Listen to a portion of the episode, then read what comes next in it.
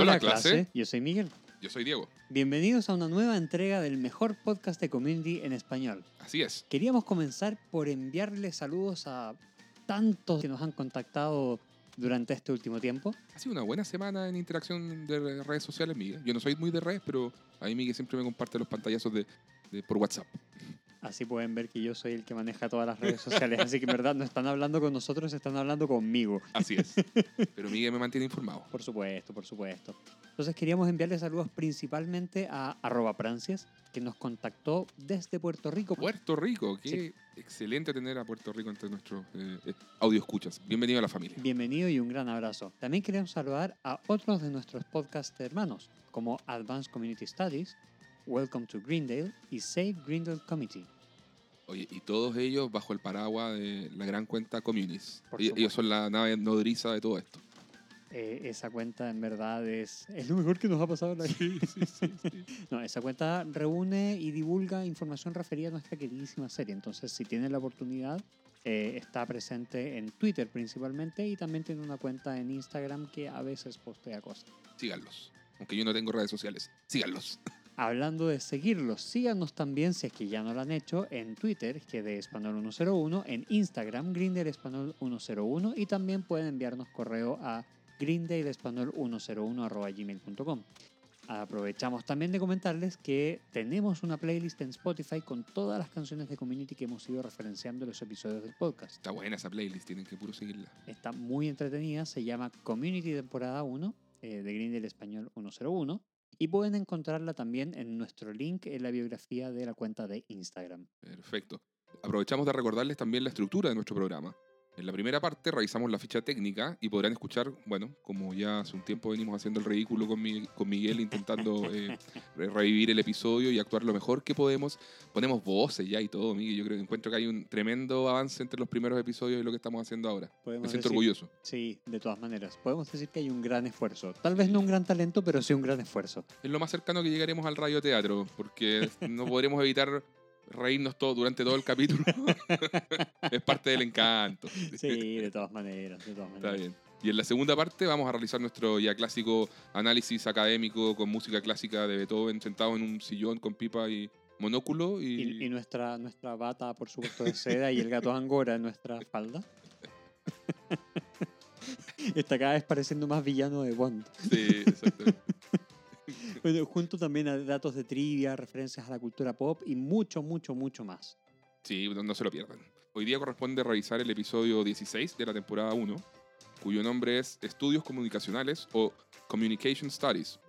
Se estrenó el 11 de febrero del 2010. El creador de- o showrunner es Dan Harmon y el director en esta oportunidad es Adam Davidson. Este es un director principalmente de series de televisión. Tiene 71 créditos en IMDb.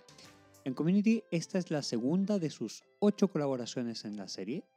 Antes lo habíamos visto dirigir el episodio 12, Religión Comparativa. Gran capítulo ese. Tremendo capítulo. Y otros de sus créditos en otras series incluyen la serie Parenthood, donde participó en seis episodios, Fear of the Walking Dead, donde dirigió en 5. Big Love, también cinco, Kingdom, donde dirigió en 4. Grey's Anatomy,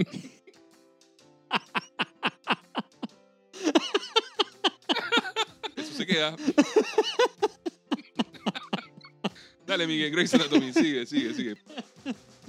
Grey's Anatomy, donde volvió a dirigir en cuatro, En Light to Me, tres episodios. Criminal Minds, dos episodios, Y dirigió un episodio en las series Suits, Deadwood, Fringe, The Middle, Entourage, Roma, Dexter y Law and Order, entre muchas otras. Además, ganó un Oscar y la Palma de Oro en Cannes como director en la categoría Mejor Cortometraje por The Lunch Date de 1989. Un ganador de Oscar y Palma de Oro tenemos, imagínate. ¿Qué tal? Qué buena calidad que tenemos acá. Impresionante. Bueno, como productores ejecutivos tenemos como siempre a los hermanos rusos, a Chris McKenna, que lo tenemos ya desde el episodio 13, como contábamos, a Neil Goldman, entre tantos otros. Y como guionista tenemos también a Chris McKenna, y esta es su primera colaboración de 10 episodios como guionista. Recordemos que además de haber sido el brazo derecho de Dan Harmon en Community, hoy en día trabaja con Marvel. Escribió Ant-Man and the Wasp y también la, la trilogía de Spider-Man. Que Esa es- buena. Sí, pues, que este año estrena su tercera parte, No Way Home, en ¿Así se llama? No Way Así Home. se llama. Bueno, la banda sonora está a cargo del gran Ludwig Goransson. La duración del episodio fue de 21 minutos. Los ratings estuvieron en los 5.15 millones el- siendo el anterior episodio de eh, 5.23 millones, Miguel. Caímos un poquito. Vamos entonces, Miguel, con el Radioteatro. Abrimos el episodio en el patio de Grindel, donde vemos nuevamente a la estatua de Alice Guzmán, esta vez usando ropa interior con corazoncitos en un detalle muy tierno, y con otro corazón de papel en el pecho que dice Be Mine o Sé mío o mía. El decano Pelton está haciendo uno de sus anuncios por el altoparlante. Es la semana de San Valentín, cuando el ser humano de Greendale pasa a ser el ser cupido, que, que le entrega tu regalo a esa persona especial. Mientras dice esto, vemos a la mascota ser humano con alas, corazones y corona de Cupido, entregando diversos regalos en el patio de la universidad. El decano prosigue, esta vez un poco más serio. Pero recuerden, la cara de Cupido es marcador permanente sobre nylon. Así que el amor no solo es ciego, sino que también se aturde y se pone un poco agresivo. Y aquí cortamos a una escena donde vemos al ser Cupido lanzándole un peluche a un tipo y empujándolo muy agresivamente. Se pone beligerante. sí. Luego vemos que en el estacionamiento vienen llegando Jeff y la profesora Michelle Slater. Slater dice, Seré chapelona en el baile de mañana. Deberías ir con tu grupo de amigos. ¿Cómo se llama la rubia esa? ¿Bitter Butter Beetlejuice? Jeff dice, Brita. Sí, bueno, ella dice que el día de San Valentín ritualiza la conexión existente entre el afecto y los caramelos, para que las chicas aprendan el camino a la prostitución. Siempre viendo el camino positivo. Slater dice, traducción, no tiene cita. Jeff dice, iré contigo al baile. Además, como novio novato, ¿me puedes dar un mapa hacia la mente femenina respecto a las expectativas para San Valentín? Todos los días del año deseo que hagas lo que te haga feliz. Mañana seré feliz pasando la noche con una insaciable profesora de estadística, dice Jeff. Ambos se ríen, se besan y Slater se va. Vemos a Jeff que sigue caminando por el patio, en medio de muchos decorados para San Valentín, mesas, globos, etc. Mientras va escuchando su buzón de voz en el celular. Primero escucha un mensaje sobre la imposibilidad de pagar algún tipo de tuición con millas de vuelo. Jeff borra el mensaje. Luego escucha otro mensaje.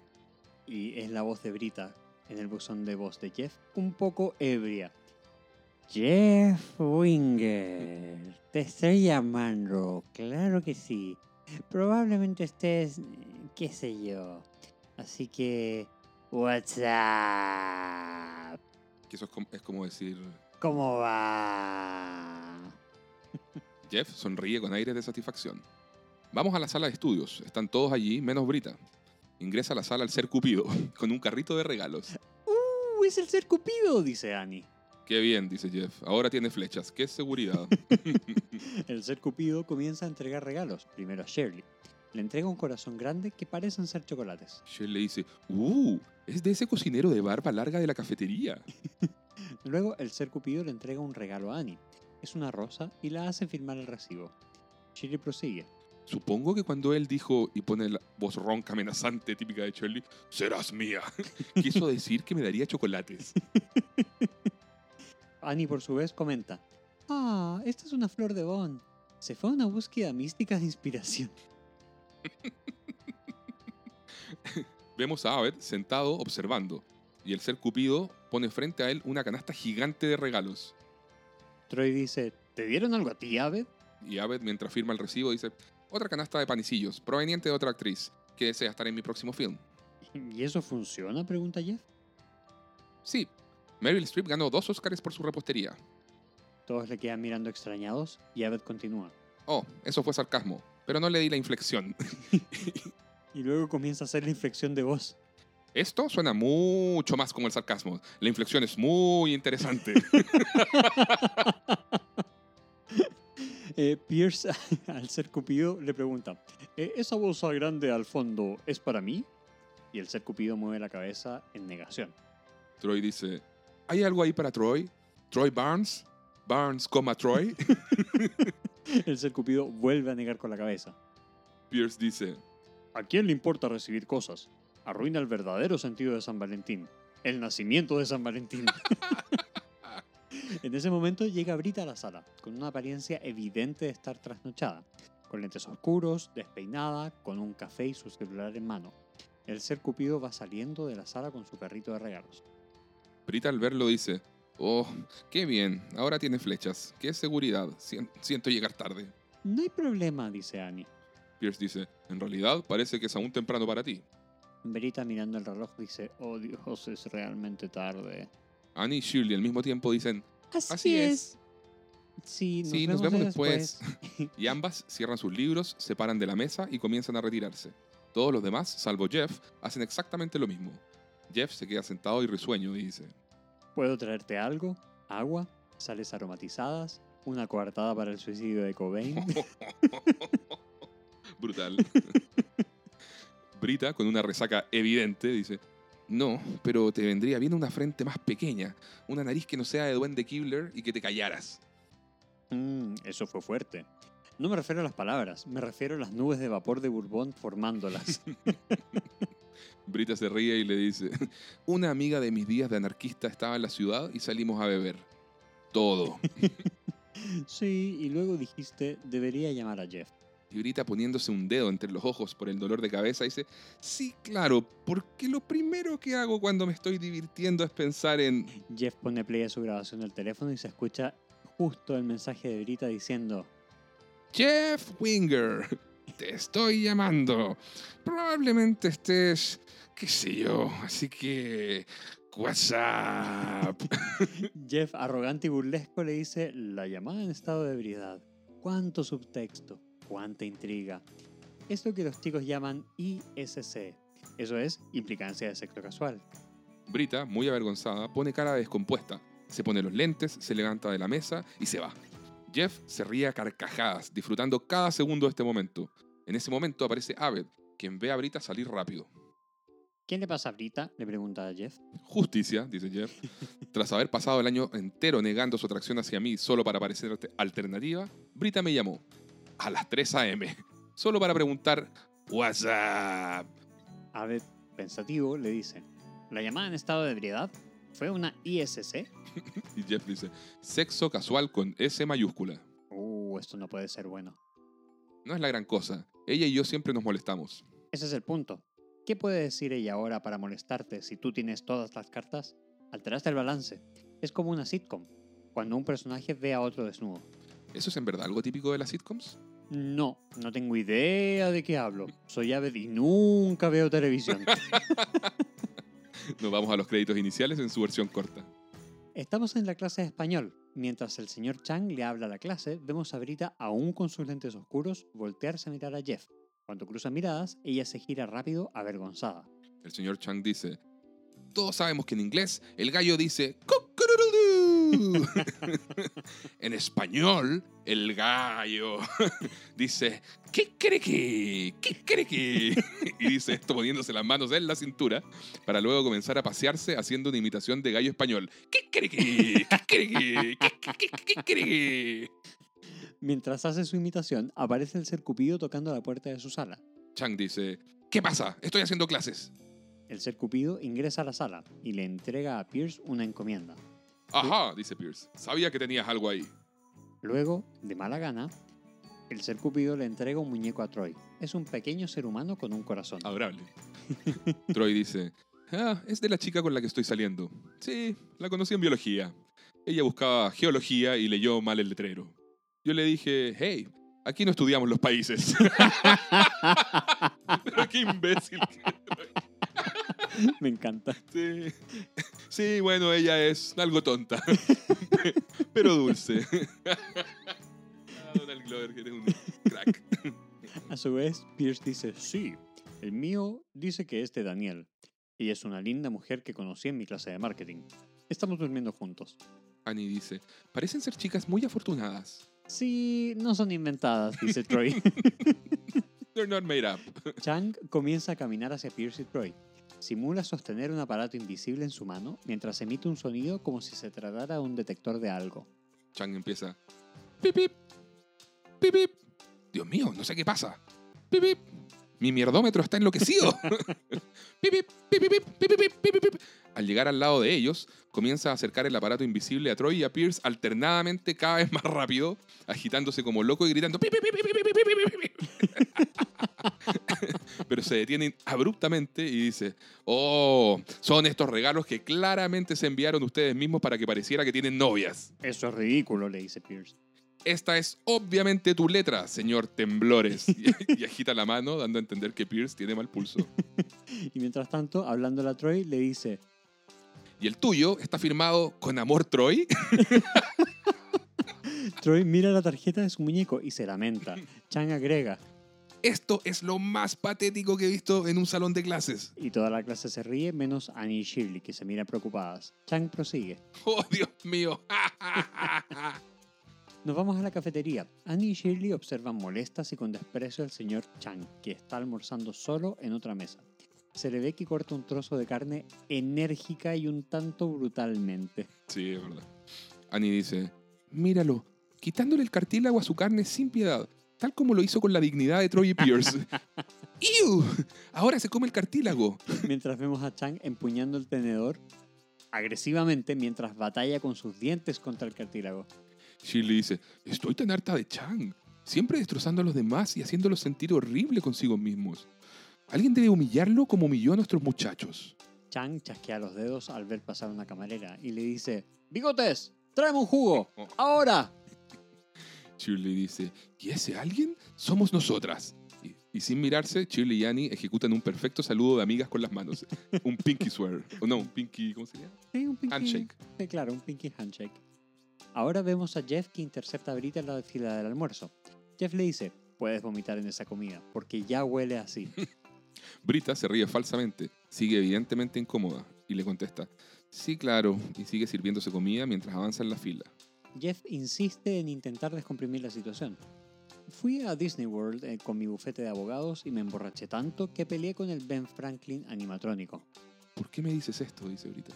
El punto es, cuando estoy sobrio, no odio secretamente a Ben Franklin, ni pienso en él. Así que el que me llamaras borracha no es gran cosa.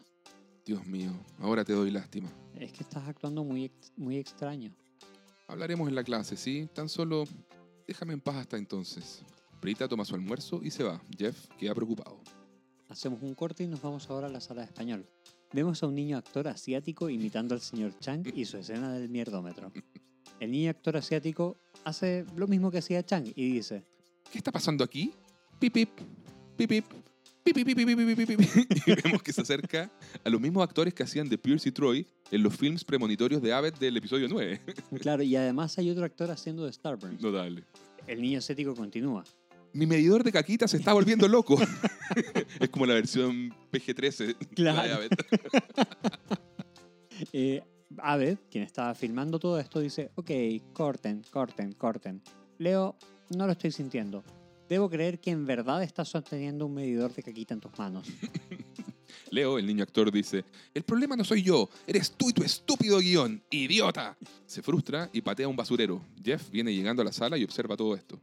Abed le dice a Leo, ese es el enojo, úsalo. Jeff dice, wow. Un comercial de Papa Jones y ya se cree Christian Bale. Jeff dice, mira, tenías razón. Brita se comporta en forma extraña cuando estoy yo. Se siente como si la hubiera visto desnuda. Tony vio desnudo a Angela al inicio de quién manda a quién. ¿Y cómo lo arregló Tony? No lo sé, nunca pude pasar de los créditos iniciales de la serie.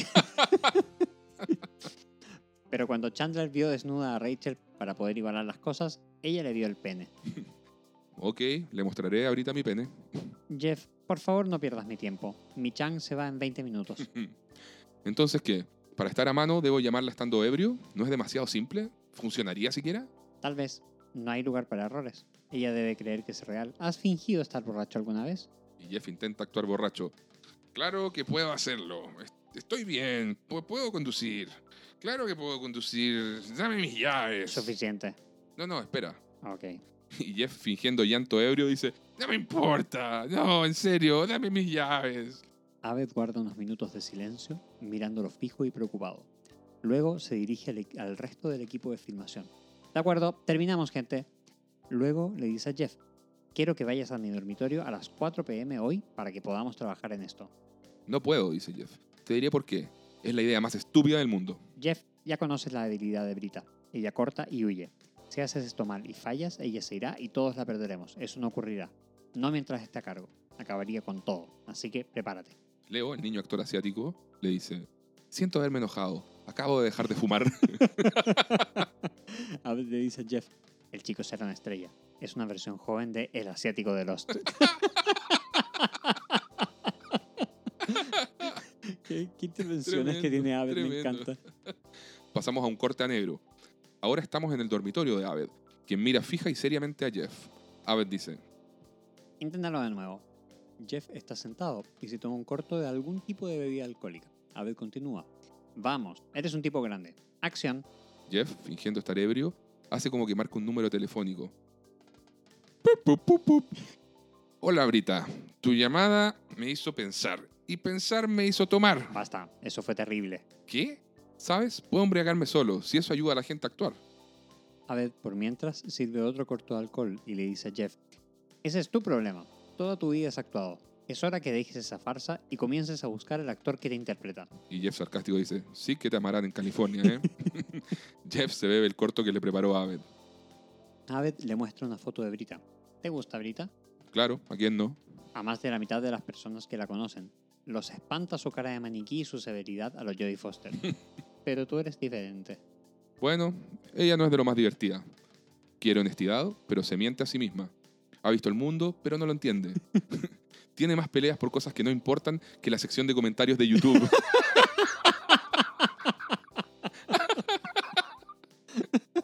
Genial. Es apasionada, lo cual me parece estúpido, pero entretenido. Mientras Jeff va sincerando todo esto, Abed lo comienza a observar a través de un lente cinematográfico y se acerca como si estuviera haciendo un zoom. ¿Atractiva? Mm, hubo atracción al principio, porque se tomó la molestia de hacérsela difícil de conquistar. Mm. Estoy contento con Michelle, Abed. Slater es de baja mantención, fácil de llevar. Así es. Brita, molesta, imposible, impredecible. No le gustabas. Era inútil que te gustara. A Slater, en cambio, le gusta como eres. No espera nada de ti. Estás a salvo de tener que cambiar y de sentir pasión. Jeff se molesta y apunta con su dedo. ¡Cuidado! Abed imita a Jeff apuntando también con el dedo. ¿Cuidado con qué? ¿Con una llamada falsa, empapada en lástima falsa, que insulta a Brita aún más? ¿O con una actuación creíble, impulsada por sentimientos reales? ¿Sabes? Estoy seguro de que eres un buen director, pero eres un pésimo compañero de tragos. Quiero decir, no puedo sentir nada si estás estudiándome como una mantis religiosa beige. Abed dice, tienes razón. Toma una botella de alcohol, se pone de pie y empina la botella como si nada. es muy buena esa empinada de botella. Sí. Jeff dice, pensé que no bebías. Scorsese bebió con De Niro. Abed prepara ahora dos cortos y le pasa uno a Jeff. No es por mí, es por la audiencia. y ambos hacen salud en polaco. Excelente. Luego se inicia un montaje musical con la canción We Are Not Alone, original de la película The Breakfast Club o El Club de los Cinco. Vemos a Abed y Jeff realizando diversas actividades mientras continúan emborrachándose. Es genial este montaje. Sí, maravilloso. Primero juegan a lanzar una moneda que debe rebotar para luego caer en un bowl de cerveza. Vemos a Abed tomándose el bowl. Luego, sobre la mesa, bailando al igual que los protagonistas de The Breakfast Club, son, los, son exactamente los mismos pasos de baile, los cortes de edición, es toda una réplica de dicha escena. Juntos aparecen haciendo un baile estilo egipcio con las manos. Después, volviéndose locos, moviendo las manos y dejándose caer en la mesa. Después, bañando un par de salchichas en alcohol y prendiéndole fuego con un encendedor. Luego, Abed va llenando un embudo con una manguera y Jeff va tomando mientras acaricia una foto de Brita con la manguera saliendo por la boca de la foto. También aparecen ambos peleando con espadas de juguete, rompiendo unas cervezas por el lado y tomándoselas al seco. Luego vemos que tocan la puerta de la habitación. Es un repartidor de pizzas. Abed abre la puerta con una bolsa de género en la cabeza y una espada en su espalda. De fondo se ve a Jeff sin polera haciendo flexiones de brazos sobre la mesa. Muy ridículo. Acto seguido están los tres junto al repartidor haciendo otros de los bailes insignes de The Breakfast Club sobre la mesa. Son difíciles de describir, así que mejor no lo intentamos. Es mejor Hay que verlo, verlo. de todas maneras. ver, sí. Después vemos que Jeff se dispone a llamar a Brita, pero Abed le hace un gesto de que aún no y le pasa otra cerveza. Y finalmente vemos a Jeff caer casi desmayado en el suelo. Comienza a reírse mientras Abed está en similares condiciones, sonriendo semi desmayado y apoyado en un sillón. Al día siguiente, en la clase de español, vemos que el señor Chang nota la ausencia de Jeff y Abed y dice, Oh, parece que Seacrest y Slumdog se tomaron el día libre. En ese momento aparece el ser Cupido en la sala. Chang dice, uh, ¿otra entrega especial de las amantes imaginarias de Troy y Pierce? Annie y Shirley sonríen con una mirada cómplice. Troy y Pierce están expectantes sin saber muy bien qué esperar. Chang dice, esperen un minuto. Y pasa sentado y con sus piernas juntas por sobre el escritorio de Starburns. Esa pasada es muy buena. Sí. Eso es para mí. Muy bien. El señor Chang cambia la expresión facial por una de sorpresa. Y dice, wow, es de Princeton. ¿Quieren hacerme profesor adjunto del departamento de español? ¿Y que yo les diga cuánto dinero quiero ganar?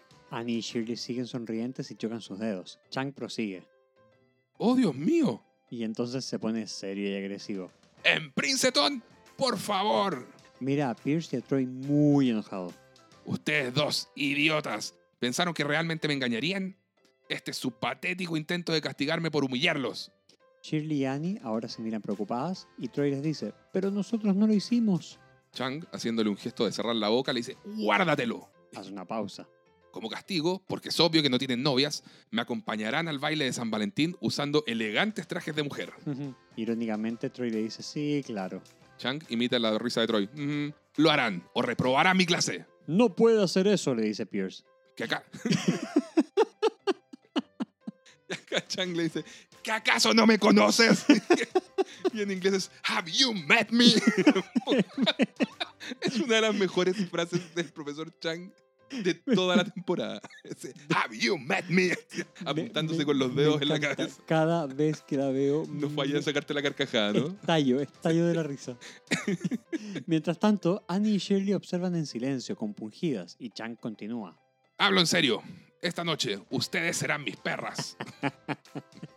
Volvemos ahora al dormitorio de Abed. Vemos una botella rodar y desde la parte baja del camarote aparece Jeff sosteniendo una pistola de juguete, teniendo puesta la misma máscara de género con la que vimos antes a Abed en el montaje musical. Jeff, con evidente resaca, le dice, Maldición. Aved, vemos que se arrastra hacia afuera de la cama. Tiene puesta la polera sin mangas del repartidor de pizza. Se saca la máscara de género y debajo tiene otra máscara puesta, tipo el fantasma de la ópera, algo así. Jeff dice, son las 3 de la tarde, ¿qué pasó? Ahora vemos también a Abed, quien está acostado sobre el cajón superior de un mueble. En silencio, ojos abiertos, con un dardo de juguete en la frente. La habitación completa es un desastre. Aved, también con evidente resaca, le dice, Lo último que recuerdo es que bailabas como la chica de esa película Chicos Castigados. el club de los cinco, dice Jeff, o The Breakfast Club. Dios mío, dice Abed, ¿qué me has hecho? Jeff dice, espera, ¿llamé a Brita? ¿Dónde está mi teléfono? Yo lo tengo. Tienes dos llamadas salientes, una a Brita y otra a tu novia. Uf, no recuerdo ninguna de las dos. Yo tampoco. Y no recuerdo el nombre de la chica del Club de los Cinco. Mary. Margaret. Molly Ringworm. Me rompiste. you broke me. Ese You Broke Me es muy bueno. es lleno de sentimiento. Sí, hay dolor genuino. Sí. Bueno, Nos vamos a un corte a negro. Vemos a Pierce y a Troy llegar a la sala de estudios con bolsas de ropa donde vienen sus vestimentas de mujer para el baile. Pierce dice, aún no puedo creer que sea talla 14. Sé que la 2 era un poco más ajustada, pero habría lucido bien. Brita les dice, chicos, ¿realmente van a hacer esto? Debemos hacerlo o nos reprobará, dice Troy. Averiguaremos quién escribió esta carta. Tenemos pistas, dice Pierce. Sí, dice Troy. Tenía un estampado falso de Princeton. Quien la haya hecho trabajaba en Princeton. Se le acabó el papel y no tuvo tiempo de ir a la tienda. Mm, chicos, dice Annie. Shirley emite un sonido indicándole a Annie que guarde silencio. ¿Qué? dice Pierce. Las tallas de mujer son estrechas. Seguro que eres un 2 en todos los lugares donde importa. Pierce dice, aceptaré cualquier pequeña victoria en estos momentos, gracias. en ese momento ingresan a la sala de estudios Jeff y Abed. Ambos continúan con resaca, van de lentes oscuros y con un café en mano. Brita se sonríe. Brita le dice a Jeff. ¿Estás listo para casarte con Courtney Love? Jeff se ríe y dice, jaja, eso es lo opuesto al comentario que le hice antes. Por favor, deja de gritar, dice Abed. Soy como esa persona de ese programa de la tele. Brita dice, ¿recuerdas haberme llamado anoche? Sí. ¿Por qué? ¿Estamos bien? Oh, sí. Toma asiento, borrachín. Vamos a estudiar. En, en inglés le dice eh, Drunky Brewster, pero vamos a explicar esto en la sección de cultura pop. Jeff mira a Abed y le dice, creo que recuperamos el equilibrio. Y Abed dice, cita referencia a una película. Movie reference. Movie reference, me encanta esa A línea. mí también. Pasamos ahora al baile de San Valentín, que tiene lugar en la cafetería. Los asistentes están haciendo una coreografía y vemos al ser Cupido bailando, utilizando un disfraz caseta, de esos tipo besos por 25 centavos, pero está tachado el precio y dice gratis. es un excelente detalle. Sí. Vemos a Jeff llegar al evento con un ramo de flores. Está buscando a la profesora Slater, su novia. Ella está bailando junto a otros estudiantes haciendo la coreografía. Jeff se acerca a saludar. Jeff le dice, Hola, feliz día de San Valentín. He estado llamándote. Slater, sin mirarlo, sonriente, sigue bailando y le dice, lo sé. Dejé que contestara al buzón de voz por si te habías equivocado otra vez. ¿Puedes explicarte? Oh, ¿no recuerdas haberme llamado a las 4 a.m. y haber colgado cuando notaste que no era Brita? Supongo que no. Slater lo mira, deja de bailar y se va. Jeff la sigue. Michelle, Michelle. Intentaba llamar a Gran Bretaña para pedir caramelos para ti. Puede parecer tonto, pero lo necesitaba para hacer que la verdad fuera menos ridícula. Hace dos noches, Brita me llamó estando ebria y eso la avergonzó, la entristeció, y la única manera para ella de recuperar el control era que yo me embriagara de verdad y le dejara un mensaje igualmente vergonzoso. Slater le dice, pareciera ser que Brita y tú son amigos, de la misma forma en que el limpiador de piscinas de mi mamá era mi tío. ¿Tuvieron sexo? Ni siquiera un poco. Lo que no tiene sentido, dice Slater, es que hicieras todo ese esfuerzo para alegrarla, mientras que no eres capaz de comprar helado para que veamos la ley y el orden porque te hace sentir demasiado casado. Primero que todo, sabor maridito gordito. ¿No puedes elegir un sabor más terrorífico? Slater dice, lo hablaremos luego, debo ser la chaperona de alguien. Y se va. Pasamos a ver una pequeña escena de Chang bailando solo en el evento, cabello engominado, con una botella en la mano y utilizando su chaqueta negra de El Tigre Chino. Maestra. Su baile es graciosísimo, Hmm, como un Michael Jackson, pero bastante más agresivo. Así es. Luego vemos a Troy y Pierce saliendo del baño utilizando una gabardina. Troy tiene cara de asustado. Pierce, detectando a Chang a la distancia, dice, ahí está. Pensé que estaría avergonzado, pero solo estoy asustado. Troy le dice, "Eh, estoy reconsiderando seriamente si quiero este crédito de idiomas. ¿Recuerdas que dijimos? Dice Pierce. Nunca dejar que nos vea llorando. Exacto. Ok. Uno, dos, ambos se preparan para quitarse la gabardina. Aparecen Annie y Shirley. ¡Esperen! No se los quiten, dice Shirley. Nosotras enviamos la carta, dice Annie. Y Troy dice, ¿qué? ¿Trabajan en Princeton? es uno de mis chistes favoritos también. Troy. Sí. Estábamos enojados porque Chang los humilló, dice Shirley. Pues bien hecho, tonta y retonta, dice Pierce. Annie asustada dice, miren, le diremos la verdad a Chang y nosotras pagaremos el precio. Troy dice, esperen, no podemos dejarlas hacer eso. No, él tiene razón, dice Pierce. Primero debemos quitarnos estos trajes porque se- para que se los puedan poner ustedes. Troy dice, Pierce, todo esto comenzó porque nos avergonzaba no tener mujeres que se preocuparan por nosotros. Y la buena noticia es que sí las tenemos. La mala noticia es que es nuestro deber masculino protegerlas. Eso es lindo, pero no podemos dejar que lo hagan, dice Shirley. No, él tiene razón, dice Pierce. Tiene toda la razón. Háganse un lado. Troy y Pierce proceden a quitarse la gabardina. Pierce lleva un elegante traje de mujer rosado, mientras Troy lleva uno similar, pero en azul. Pierce dice, nos encargaremos como hombres. Troy, haciendo un movimiento femenino de, llevarse la bufanda que complementaba el conjunto hacia atrás, dice, sí, Annie y Shirley contemplan preocupadas. Chang, al ver a Troy y Pierce, dice, ¡Uh, señoritas, vengan! Annie, mirándolos, dice, estarán bien, ¿verdad? Y se escucha a Chang decir, ¡Suban a mi Mercedes! Shirley le dice a Annie, no mires, cariño. Chang comienza a bailar con Troy y Pierce. Troy se voltea. Chang hace como que le da palmadas en el trasero. Shirley continúa, tan solo no mires. Vemos a Troy moviendo el trasero y bailando mientras llora. Pierce baila a su lado. Los, los movimientos de Troy son hilarantes. Hace como un limbo muy rítmico, pero llorando. Ahora vemos a Jeff apoyado en una mesa, solo. En ese momento aparece Brita muy arreglada, se ve muy bien, Sí. infartante incluso, Así es. con un vestido rojo. Aunque con demasiado maquillaje, como diría Chang más adelante. Sí, estoy de acuerdo contigo. Y con Chang. Jeff, al verla, dice, wow. Brita dice, un poco tímida y coqueta, ¿buscas a alguien? Jeff se acerca preocupado. Dice, sí, a Slater. Brita le dice, qué gracioso. ¿Sabes? Cuando me llamaste anoche y me invitaste al baile, me sorprendí. Y me emocioné. ¿Estás bien? Jeff, confundido, le dice, sí, no, no. Mira, lo siento ahorita. No recuerdo haberte invitado al baile. La verdad no recuerdo nada. Y ahora Slater sabe todo sobre las llamadas y está muy enojada. Si se entera de esto, todo terminará. Así que bueno, de nuevo, lo siento mucho, de verdad. Brita escuchaba y ponía cara de decepción hasta que de pronto comienza a sonreír. Jeff se da cuenta y dice, estás bromeando conmigo, ¿verdad? Sabía que no recordabas nada de la llamada anoche. ¿Te arreglaste solo para verme en aprietos? Oh, créeme, vale la pena.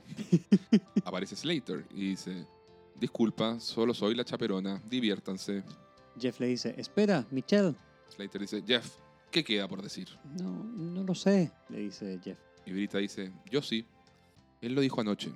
Y Brita saca su celular y pone play a la grabación del mensaje de Jeff ebrio. Y se escucha al Jeff ebrio decir, Mira, Michelle me gusta mucho y no quiero arruinarlo. Ella es una novia perfecta y quiero que seas tan feliz como yo porque eres mi amiga favorita, así que... Lo siento, Abed hizo una cara de tortuga. Brita apaga el mensaje y dice, en su defensa, la cara de tortuga de Aved es en verdad muy graciosa. Es solo cosa de imaginársela. Por supuesto. Slater le dice, gracias, Brita. Y Jeff sonriendo dice, sí, gracias. Por nada, dice Brita. Ambos se dan un abrazo con Jeff y Brita le dice al oído, esos fueron 20 segundos de un mensaje de 40 minutos, muy informativo.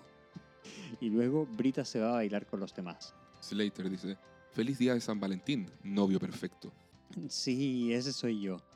Ambos se besan y se van de la fiesta. Mientras van saliendo abrazados, Jeff voltea y ve a Brita bailando con Troy. Fin de la historia. En el Entag vemos a Troy y Pierce saliendo del baile. Troy dice, No puedo esperar para quitarme este estúpido atuendo. Uf, te entiendo, dice Pierce, quien se detiene a la entrada del lugar. ¿Qué haces? dice Troy. Me estacioné por allá.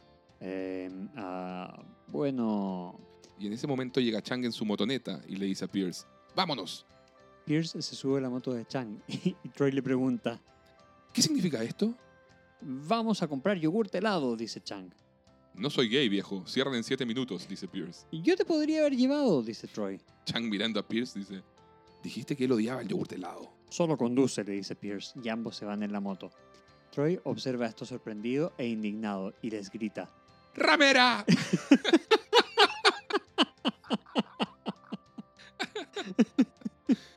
fin del episodio.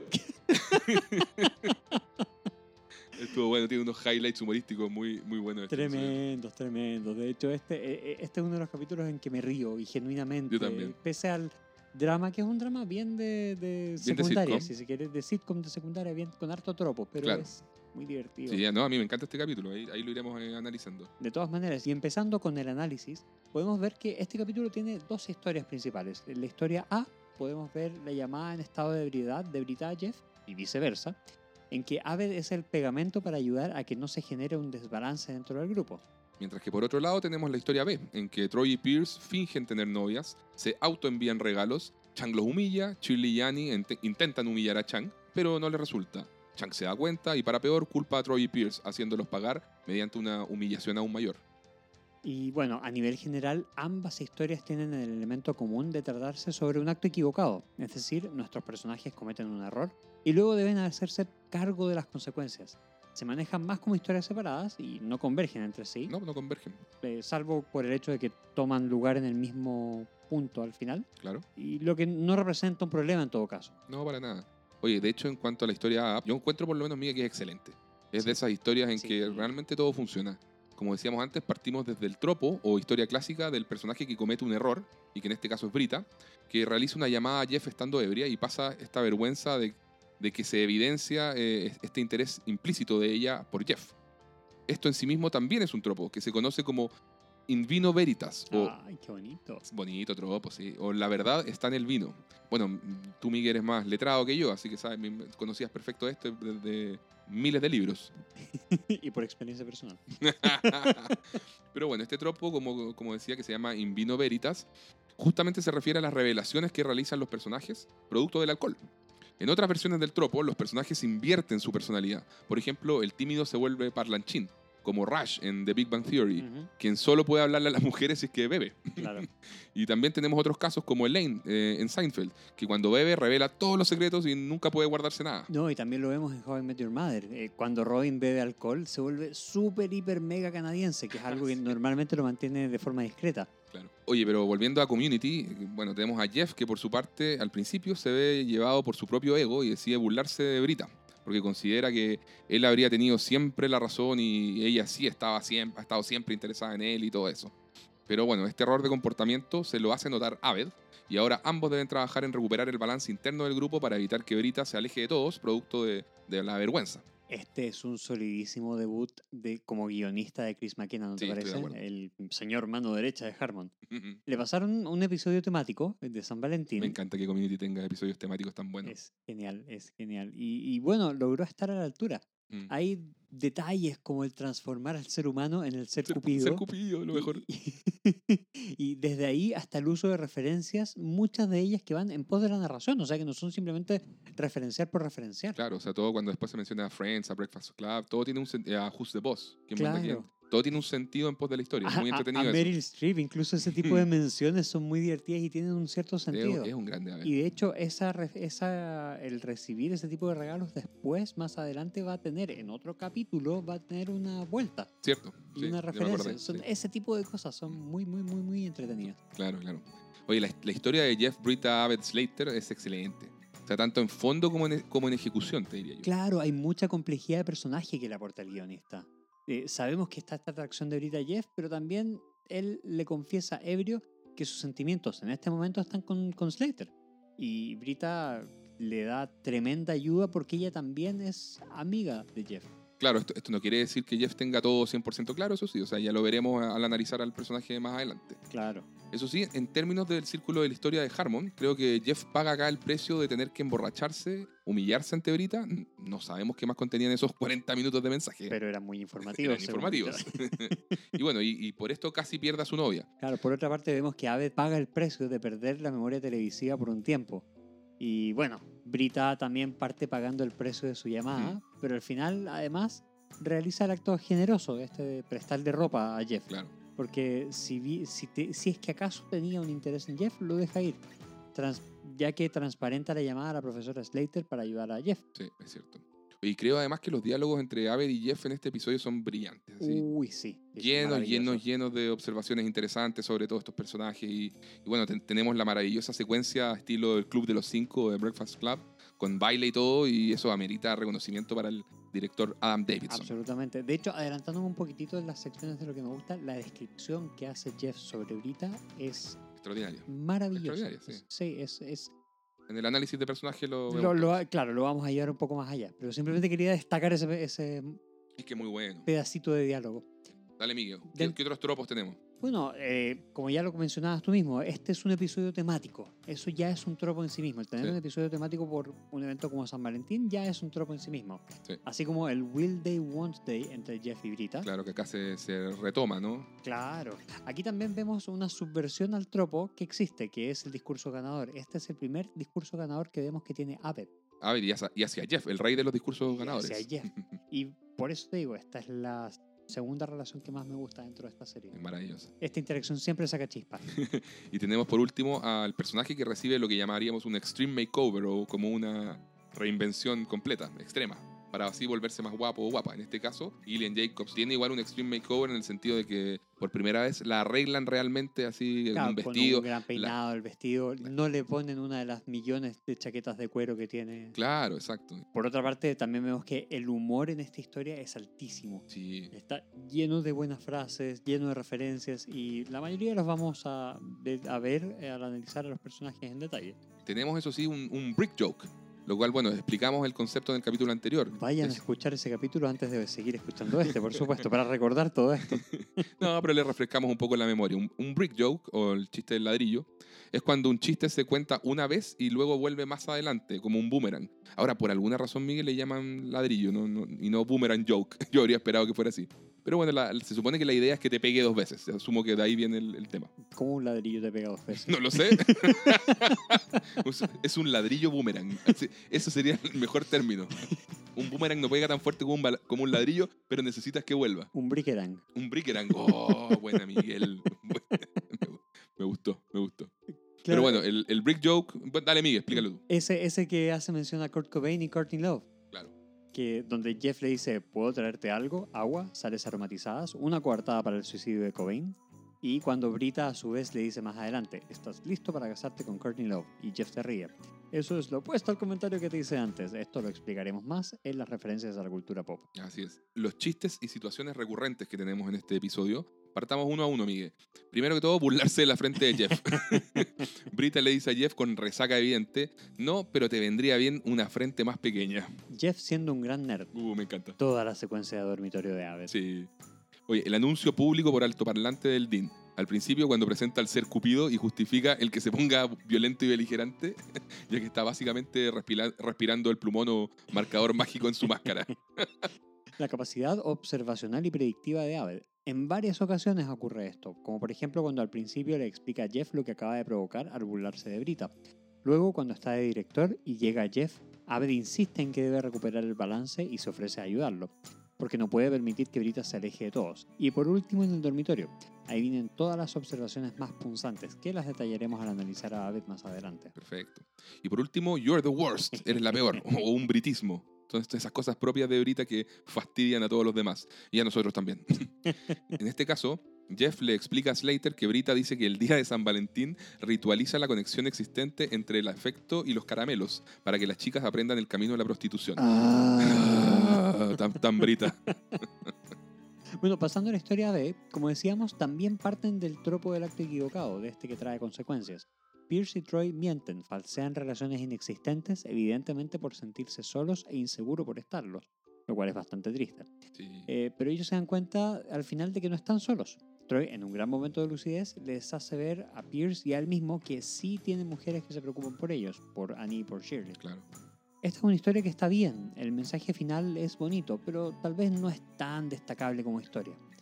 ¿No? Y además, por supuesto, en comparación con la otra historia, palidece. Ese es el punto. Y sí. uno quiere volver a lo, que, a lo que está pasando en el plan, principalmente entre Abed y Jeff. Mm, sí. Oye, en cuanto a guion de esta historia, yo le agradezco a Chris McKenna eh, retomar la dinámica entre Pierce y Troy, porque recordemos que ellos iban a ser la pareja graciosa. Claro, claro. Eh, y esto fue antes de que se dieran cuenta de la química que existía en forma natural eh, entre Troy y Abed. Entonces, bueno, acá por, por último eh, trataron de, de recuperar un poquito eso de Pierce y Troy, que habíamos visto, Miguel, en algún capítulo, eso, el- eso del estornudo, ¿te acuerdas? Era uno de los primeros. Uno de los primeros, sí. Pero no mucho más, no, claramente no se fue... exploró más allá. Sí, fue un. De hecho, quizás este es de los últimos también que, que en explorar esta dinámica entre ellos dos, ¿cierto? Eh, No te digo el último, pero es de los no, últimos. de los ulti- En toda esta temporada todavía se entretuvo esta idea. Mm. Ya yo te diría que para la segunda temporada, Ya se fue dejando. salvo por el hecho de que. Spoiler, cuidado. Sí. salvo por el hecho que sabemos que vendrá, que no lo voy a nombrar, Muy bien, eh, no hay mucho más allá. claro, claro. Oye, y también me agrada ver a Annie y Shirley haciendo dupla. por Sí. ahí en un episodio más adelante, el 20, tendrán su mejor momento Qué juntas esta buen temporada. momento es ese, me encanta. Vamos a llegar pronto a ese capítulo. Sí. Oye, y en términos del círculo de la historia de Harmon, Pierce y Troy pagan el precio de tener que bailar igual con Chang vestidos de mujer. Sí, han hecho algo positivo por sus amigas, pero para poder protegerlas de Chang, ese es el precio a pagar. La humillación. pero no los verán llorar. Y lo primero que hace Troy es llorar, es tan tierno. Están Troy. Es muy Troy. Eh, bueno, vemos eh, dentro de los tropos el bromance que mencionaba precisamente Diego respecto a la interacción entre Pierce y Troy, a la relación entre Pierce y Troy. Estábamos acostumbrados a Troy y Abed, acá hay Pierce y Troy. Claro, claro. Que igual tienen un- una cierta química. Decir Sí, que no, no. sí, totalmente. Yo creo que la podrían haber explotado un poquito más. Efectivamente. Y dentro de eso, como en esa misma línea, podemos ver que el humor, si bien está bien principalmente por Chang, porque Sí. Chang te diría que es el punto Y algunas frases de Troy. esto, Troy, tiene algunas frases muy buenas. y- y algunas frases de Troy, Sí. pero en cuanto a performance y todo, Chang, es el Chang, highlight. sí. eh, no brilla. No brilla. Salvo por el Have you met, Met me? Sí, yo también me quedo con el humor de la historia 1, es cierto. Sí, en, en líneas generales ambas historias toman bastantes elementos de la comedia de enredos clásica. Eh, un giro para allá, otro para acá, se subvierte esto, luego se subvierte esto otro, los personajes se confunden y así vamos. Eh, Claro. Eso es como el, el tipo de historia que vemos. En cuanto al ENTAC, es, es curioso ver otro que no incluya a Troy Aved. Sí, sí, sí. Y que Sí. es una continuación de historia también. Sí, es cierto. Es como un epílogo. Vamos con los chistes o situaciones recurrentes, Miguel. Partamos con el saludo de meñiques entre Annie y Shirley, que debuta en este episodio. La hipersensibilidad de Troy, quien llora al bailar con Chang, y en el ENTAC, por la tradición de Pierce, le grita ¡Ramera! Pierce diciendo ser algo que no es. Dice tener novia cuando en realidad no tiene. Brita y sus situaciones raras e incómodas. Su llamada ebria. Incómoda. Veamos un poco, Miguel, cómo se relaciona el título del episodio con las historias que vemos. Dale. tenemos que el episodio se llama Estudios Comunicacionales. Y creo que se puede aplicar a ambas historias, Miguel. Por un lado, se refiere a que Abed y Jeff hacen un verdadero estudio psicológico de Brita, que era algo que tú mencionabas hace un rato. Eh, y bueno, y no solo de Brita, es como de Brita y Jeff, de la relación entre ellos. Y que, bueno, obviamente va guiado por el maestro de la sesión, Abed. Y lo, hacen, lo hace para eh, entender las dinámicas de atracción entre ambos personajes. Y la atracción responde a algún tipo de comunicación, sea verbal o no verbal.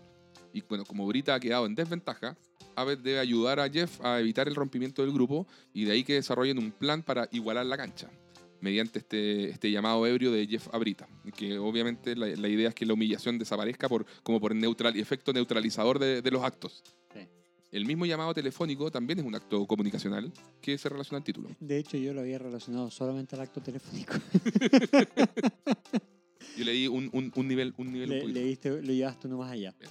Bueno, ¿En la historia de Miguel crees que hay algo respecto al título? no.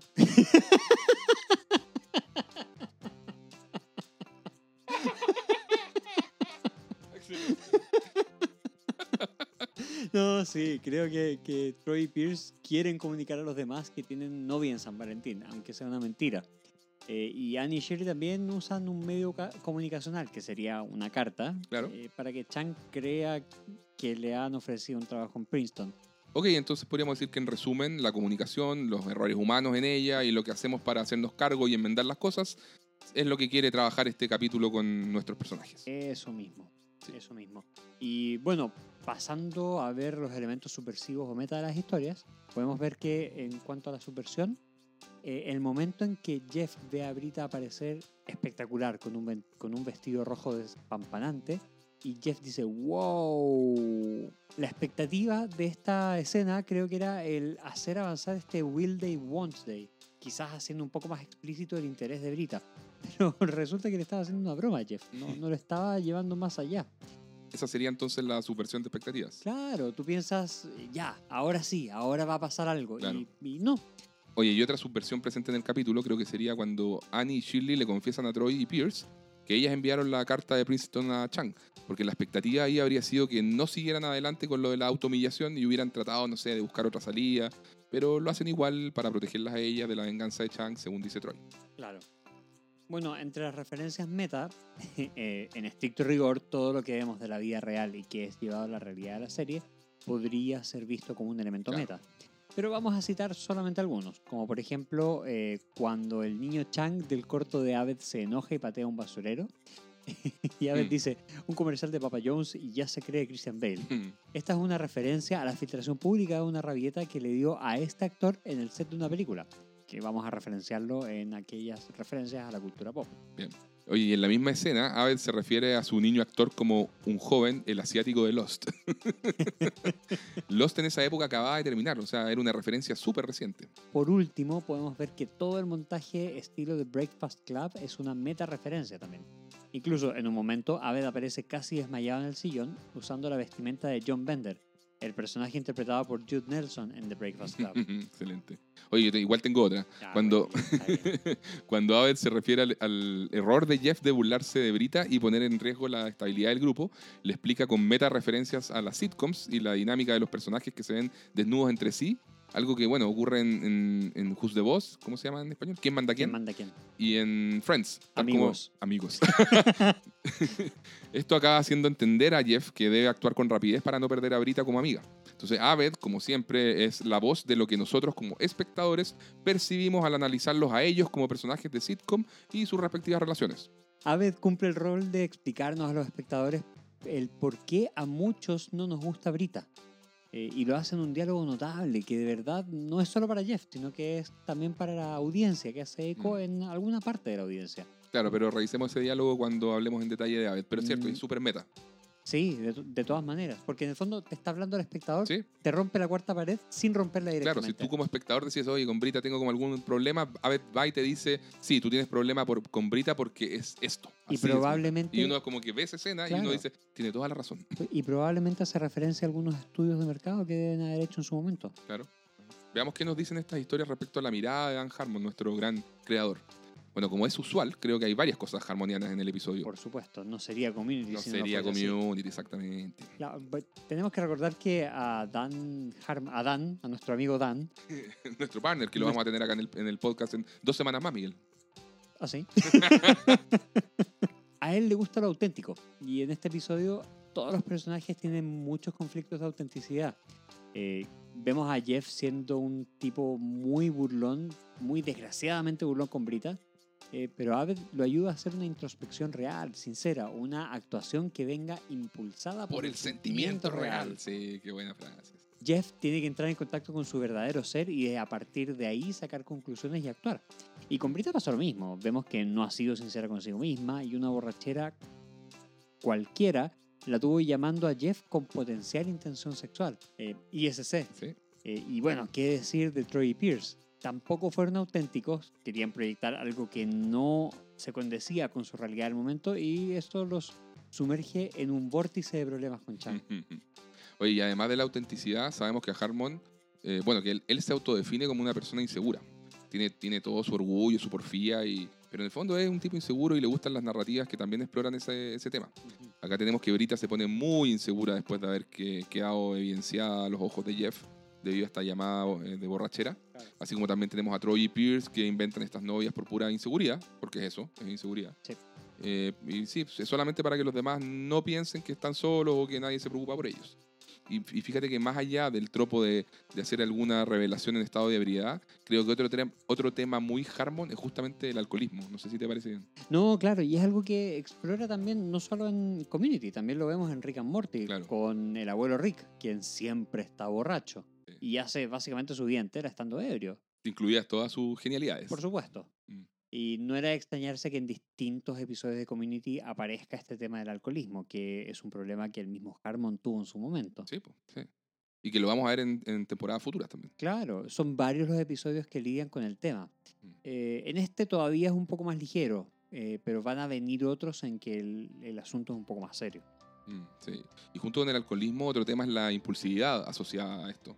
Que en este caso se refleja en una llamada con subtexto sexual, pero que, como decías tú recién, o sea, en otros episodios tendrá que ver con algún tipo de abuso impulsivo que, que puede acabar con muy malos resultados, tanto por la falta de autocuidado como por el posible daño generado en terceros. Claro. Oye, bueno, y por último, está bueno que nos detengamos un poquitito a, analizar la relación Jeff-Abed, que tanto nos gusta, como tú, tú lo dijiste hace un rato, una de las relaciones favoritas.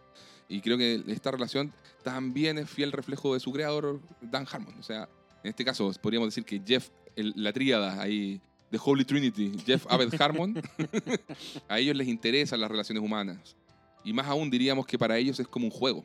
Esto, y esto, Claro. este esto yo lo encuentro muy interesante. O sea, para Jeff las relaciones humanas son un juego de manipulación que consiste en obtener lo que quiere de las personas, mientras que para Aved es un juego asociado a la capacidad de observación del comportamiento y los arquetipos, logrando él ser quien detecta y asigna roles específicos dentro de, de la narrativa en curso que tiene la serie. Eh, bueno, de hecho, ambos personajes son capaces de reconocer el juego que emplea cada uno, siendo esto lo que genera la tensión entre ambos. Claro. Eh, y cada uno de ellos entiende lo que está haciendo el otro, aunque muchas veces deciden no interferir, ya que no afectan el fin último que cada uno de ellos persigue. Oye, y el nivel de respeto mutuo, creo yo, de, de ambos personajes, así Jeff y Abed, se construye en este rasgo eh, principal que tienen en común, ya que ambos se ven a sí mismos como la persona que es capaz de ver y comprender el mundo mejor que los demás. Claro, De hecho, ellos son los personajes que en el episodio 1, ¿te acuerdas? En el piloto, se decían mutuamente, veo el valor que tienes. ¿cómo olvidar Es que es esa un- gran sí. frase y ese gran momento? Gran momento y que define todo el resto de la serie, es impresionante. Sí, de, de hecho no me extrañaría que fuese el, el moto con el que definen los mismos creadores y escritores Claro. esta relación. Un eje. Exactamente, Mm, sí. exactamente.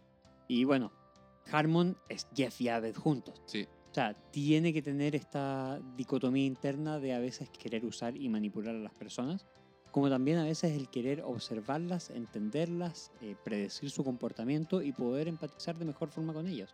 Claro, claro. Harmon tiene esta cosa probablemente ahí media, media esta dualidad. Sí, En de, su de persona. todas maneras. Y Sí. tiene que tener una facilidad para hacer eso. Claro, claro. Oye, bueno, hablemos un poquito de- del detalle de los personajes. Hablemos primero de Jeff, Miguel. Yo creo que como siempre eh, inicia siendo el, el desgraciado, engreído, egoísta, que se siente satisfecho al, al darse a sí mismo la razón. O sea, para él esta llamada de Brita representa un interés tapado de ella hacia él, obviamente, que le llena el ego. Y en el fondo quiere decir que eh, ha estado negando todo este tiempo solo por ser alternativa, este, que en verdad el hecho de que en verdad sí le atrae a Jeff. Es el BCI, el BCI, Booty Call Implication o ISC que decíamos, la implicancia de sexo Claro. casual. La evidencia que a Jeff le faltaba, lo que estaba buscando para darse la razón a sí mismo. Claro, sí, independiente de que Jeff tenga la razón, el punto es la actitud, el punto es el bullying.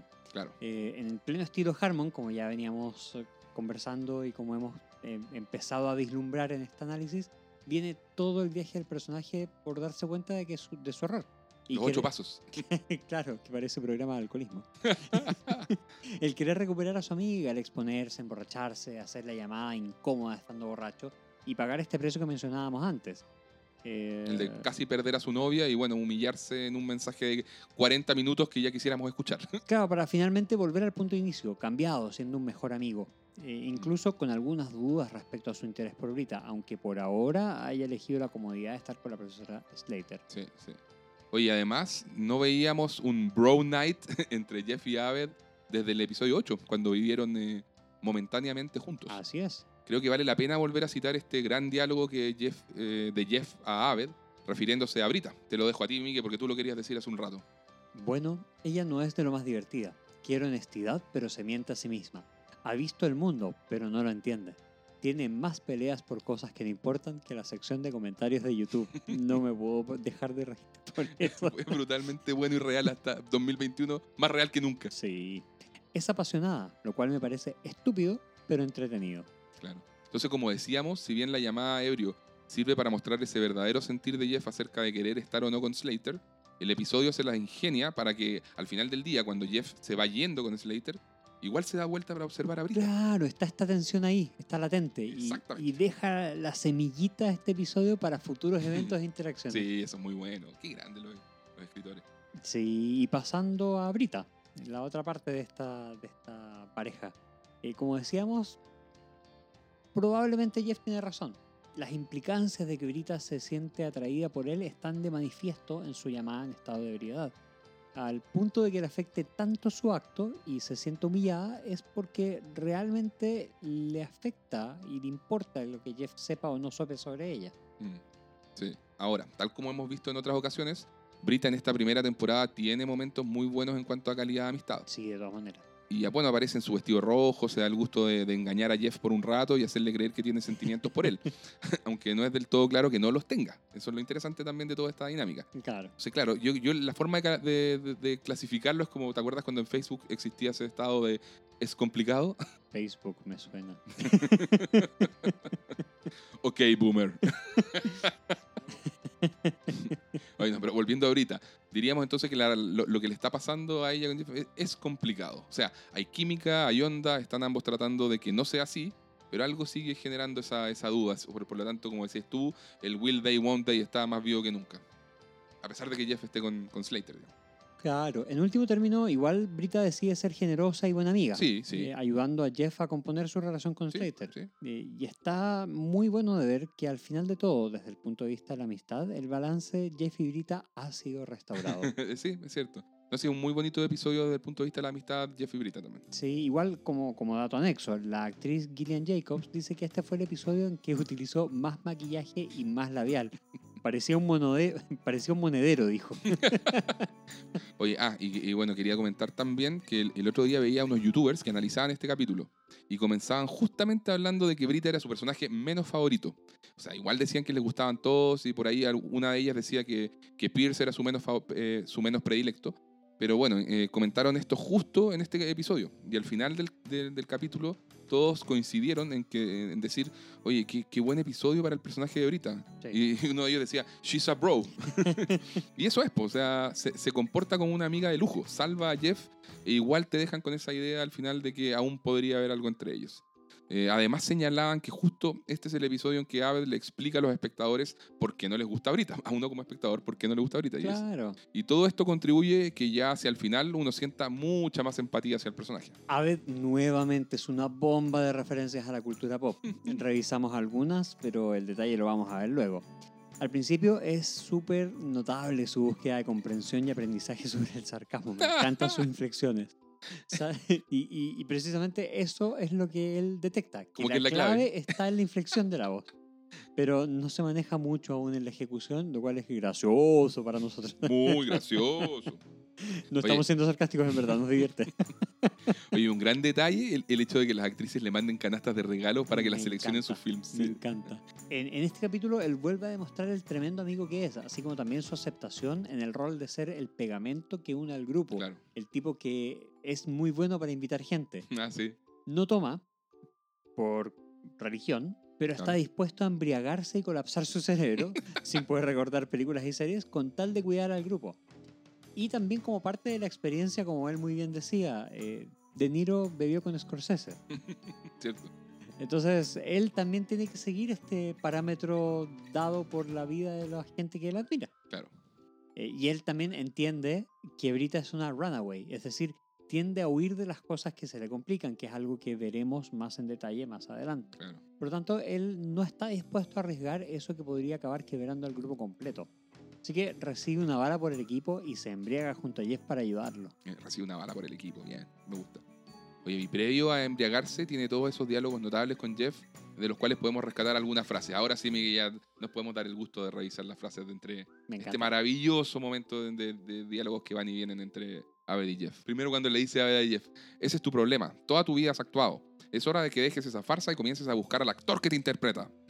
Abed dice las cosas tal como las ve en el fondo, o sea, lo, lo trata de falso en su cara, pero en el fondo le tiene aprecio. Quiere que Jeff pueda como liberarse y lograr ser el mismo. Y le ve el potencial de ser un, un buen tipo. Claro, también está cuando le muestra la foto de Brita a Jeff y le pregunta si le gusta, donde Jeff le dice, claro, a quién no, así como, yeah, whatever. Claro. Y, y Abed le responde, a más de la mitad de las personas que la conocen no les gusta. Claro. Les espanta su cara de maniquí y su severidad a la Jodie Foster, que no Ujú. deja de hacer. No deja de ser. Y luego, claro, prosigue escribiendo el atractivo que tiene Brita para Jeff, donde dice, Brita, molesta, imposible, impredecible, no le gustabas, era inútil que te gustara. A Slater, en cambio, le gusta como eres y no espera nada de ti. Eh, es notable el nivel de observación y el golpe de realidad que le da Jeff. El- eso que, que dice de quieres lo cómodo, lo seguro, porque algo pareciera atraerte hacia lo difícil, hacia lo que te va a exigir algo más, a lo que te va a exigir cambiar Ese es el punto. que es claro y, y que va más allá del con quién Jeff esté. Es el Es la viaje, actitud, es el viaje, la sí. actitud y el viaje en el que Jeff se embarcó en el minuto mismo en que empezó a juntarse con este grupo de Claro. estudios. Oye, y un último insight cuando Abed imita a Jeff, apuntando también con el dedo y le dice, ¿cuidado con qué? ¿Con una llamada falsa, empapada en lástima falsa que insulte a Brita aún más? ¿O con una actuación creíble, impulsada por sentimientos reales? Creo que es súper brutal ese momento. O sea, no solo es muy de director de cine, o sea, propio Sí. de Abed, o de entrenador de actores, Claro. pero Abed logra en el fondo convencer a Jeff de que tiene que indagar en sí mismo y ver dónde lo lleva todo esto. O sea, quizás solo una llamada borracho puede empezar a soltar varias verdades para él. Y bueno, a nivel de momentos humorísticos me encanta el You broke me, me, me- me quebraste, me rompiste. sí. Y también la otra frase que, que dice cuando, cuando Jeff le dice creo que recuperamos el equilibrio y, y Abed con sus lentes oscuros le dice movie reference o cita referencia a una película. bueno, pasemos a ver el resto de los personajes. ¿Qué pasa con Troy? Eh, Troy está siempre acostumbrado a ser el popular. Y cuando se da cuenta de que nadie le envió un regalo de San Valentín, se inventa una novia y se envía un muñeco del ser humano. Bueno, lamentablemente se autoenvió este muñeco firmado con amor Troy Barnes. Pobre Troy. Y Chang, que no es tonto, es loco pero no es tonto. Por lo menos, Se burla. por lo menos no todavía. Obvio que se va a burlar. Y bueno, y ahí viene todo el castigo que gatilla el desenlace de la historia. Claro. Claro. Oye, me gusta cuando antes de asumir su destino, Pierce le dice, recuerda lo que hablamos. Y él dice, sí. Nunca dejar que nos vea llorar. Y después lo primero que hace es ponerse a llorar bailando con Chang. Sabemos de la sensibilidad de Troy. Es hipersensible. Sí. Oye, y Pierce, bueno, hace lo mismo que Troy, se inventa una novia de su clase de marketing y Chang lo descubre. O sea, y bueno, bueno, eh, después viene todo lo del enredo de Princeton, Chang lo castiga, le exige al final lo mismo que Troy. Claro. Annie tiene un papel secundario junto a Shirley. Ellas son el gatillante para que Chang los castigue por todo el asunto Princeton. Acaban haciendo lo correcto al confesar antes de que Troy y Pierce se autohumillen. Y Shirley, bueno, me encanta que tenga su saludo especial con Annie, el, el Pinky Handshake. y en cuanto a lo demás, es, sim- es similar a Annie, o sea, un rol secundario. Quisieron hacer algo para ayudar a Troy y Aved y vengarse de Chang, pero bueno, los perjudicaron y ahora les toca confesar. Igual, dado que Shirley y Annie son personajes que el show reafirma como muy inteligentes, es difícil de creer que hayan armado un plan tan malo. Era pésimo. Era muy malo en Y realidad. muy poco creíble. O Sí. sea, imagínate, tú recibes una carta de una universidad buena, estando en una universidad de última categoría como es Greendale, No tenía por y dónde. todo esto, no, no, no, no. Oye, y Chang es villano claramente en este episodio. O sea, Sí. se burla de Troy y de Pierce. Luego no se cree para nada lo del profesor asociado en Princeton, porque como decíamos es un plan pésimo. y Pues. por tanto cree que los culpables de una son Troy y Pierce, así que los obliga a disfrazarse de mujeres. Es asqueroso verlo comer el cartílago de carne. y bueno, y trata pésimo a, la- a la mesera en la cafetería. Y ya hablamos del mejor chiste de Chang. Have you met me? Y bueno, finalmente vemos a Slater, quien es descrita por Jeff como insaciable. Y se notan sus celos por Brita. La trata de bitter, butter, Beetlejuice. Aunque al final le da las gracias cuando escucha el mensaje de Jeff. Eh, el personaje de Slater es un muy buen personaje. Sí, concuerdo. Sí, eh, Va avanzando. Sí, sí, así como la relación con Jeff va Mm. avanzando, el personaje en sí va Sí, avanzando. sí, como que parte ok y, y- y después va así, oye, muy, muy bien. Mejor escrito. Sí, tal cual. Oye, bueno, ¿y qué personajes aparecen por primera vez? Tenemos a Leo, el niño actor asiático que interpreta al señor Chang en Y- los cortos de Aved. Y también tenemos al doble de Starburns, quien aparece en, la- en esta misma escena. Muy bien. ¿Y qué personajes secundarios retornan? Tenemos a Pavel, a quien Uh. vemos de fondo en esta misma escena como parte del equipo de filmación del corto que está haciendo Aved. También tenemos a los actores de, de los films de Aved que interpretan a Pierce y Troy, que habían aparecido en los cortos eh, premonitorios del episodio 9. Claro. También está el Dean Pelton, de quien solo escuchamos su voz por altoparlante. Sí, eché de menos al Dean. Así como Bond, quien solo es mencionado porque le envió una rosa de San Valentín a Annie. Y tenemos al ser Cupido, esa maravillosa variante del ser humano, para contribuir con otro granito de arena a la mitología Greendale. También tenemos la estatua de Luis Guzmán, Uh. que, ok, no es un personaje en sí, pero es Casi. parte del Communityverse. Sí, sí. Vemos su versión en boxers de corazoncitos. Oye, parece Miguel, que tenemos a Starburns también, ¿no? Así es, tenemos Sí. a Starburns quien aparece muy brevemente y medio borroso en una de las escenas, eh, ¿En de las la primeras sala? escenas en la sala de español. Claro, claro, sí. Oye, bueno, y los escenarios eh, recurrentes tenemos la sala de estudios F, la sala de clases de español, el, sec- el sector recreativo de Greendale, el patio y estacionamiento de Greendale, la cafetería, el dormitorio de Aved. ¿Y escenarios nuevos? No hay. Wow. Y canciones, Miguel, dale. We Are Not Alone, de Carla De Vito. De esta viene la película The Breakfast Club. Suena la secuencia de borrachera en el dormitorio de Aved. Going Crazy de The Paparazzi Kids, cuando Chang baila con Pierce y Troy. Y If I Die Before You, de Ludwig Göransson, que debuta en este episodio cuando Jeff y Brita conversan en el baile. Pasamos a la sección de trivia y datos anexos. Primero, cuando llega el repartidor de pizzas y toca la puerta del dormitorio de Aved, vemos que tiene pegado el calendario de clases. Entre sus asignaturas aparece cine, español, ciencias, inglés y psicología. En el episodio anterior nos habían presentado a Kick Puncher, una película B ficticia que emula a Robocop y de la cual Aved es fan. En esta oportunidad, en la habitación de Aved vemos un póster en la pared de la supuesta película Kick Splasher. Lo mejor. Genial, el eslogan del film dice más o menos así. Él era un nadador olímpico, luego se convirtió en policía y entonces se transformó en Kick, Kick Splasher. Oye, y la otra frase promocional del póster dice, una película nunca antes vista que fusiona las artes marciales y la natación. Debe ser pésima. Ay, necesito ver eso, lo necesito ver. Ahora ya, Ahora, con pizza y cerveza. Fin. Bueno, la anécdota que menciona Aved al decirle a Jeff, Scorsese bebió con De Niro. No tiene una referencia exacta a algún film. Yo pensaba que sí, fíjate. Se, ¿Ah, sí, se especula que podría referirse al hecho de que ambos consumieron juntos cocaína, algo suave, en el set de Taxi Driver. Pero bueno, ambos son amigos y se les ha visto muchas, muchas veces bebiendo algún trago por ahí juntos. cuando Abed y Jeff van a beber juntos, Abed dice Nazdrovia, que en polaco significa a tu salud. Como decíamos, vemos a Pavel en este episodio, el amigo polaco, que aparece del fondo como parte del equipo de filmación de Aved. No tiene diálogo, pero sabemos que están filmando el cortometraje para el cual estaban llamando a audiciones hace algunos episodios atrás. Y, lo, no- y lo, lo mencionamos, Miguel. Por supuesto, en el capítulo 13, cuando les comentamos que Annie y Jeff conversaban sobre la llamada de segmentación racial para un concierto de Tony Ah, Braxton. Sí, De fondo en el mural se veía un cartel hecho por Pavel, llamando a audiciones para este cortometraje que vemos filmarse ahora. De hecho, el cartel decía que era un deseable el tener habilidades con un monociclo. este nivel de detalle que vemos me encanta. es maravilloso. Eh, oh my god. Oye, y el baile de gallo que realiza Chang es un homenaje al chiste recurrente de la serie de comedia Arrested Development, en que todos los personajes de la familia hacen un baile de gallina para molestar a Michael, el hijo más preocupado e inteligente de todos. Ese baile de gallina que, es maravilloso también. Estúpidamente maravilloso. Sí, sí. Dentro de las referencias a la cultura pop y a la cultura general tenemos a Beetlejuice, film de 1988 dirigido por Tim Burton, que está protagonizado por Michael Keaton, Alec Baldwin, Gina Davis y Winona Ryder. ¡Qué Tre- elenco! Tremendo elenco. Es una gran película de comedia y fantasía en que un matrimonio de fantasmas desea expulsar a los nuevos residentes de su antiguo hogar.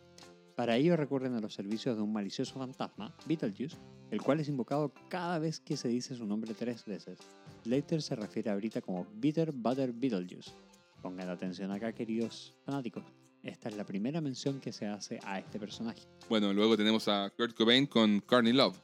Primero veamos a Kurt Cobain, nacido en 1967, fallecido en 1994. Archie reconocido líder, compositor, guitarrista y cantante del grupo de rock alternativo Nirvana. ¿Te gusta Nirvana, Diego? Me encanta. ¿A ti? Muy, muy bueno. Tenías, con ese cassette hacía dormir a mi hermano de meses. No te puedo creer. Lo ponía para que durmiera siesta. ¿En serio? Por supuesto. ¿Disco favorito? Nevermind. Buenísimo. Sí, yo entre el el Nevermind y el Unplugged siempre me ha costado. Oye, pero mira, y sabéis que tomemos un poquito el tiempo de hablar de, de Nirvana, porque encontré por ahí algunos aspectos que quizás no son los más conocidos de Kurt y de Nirvana.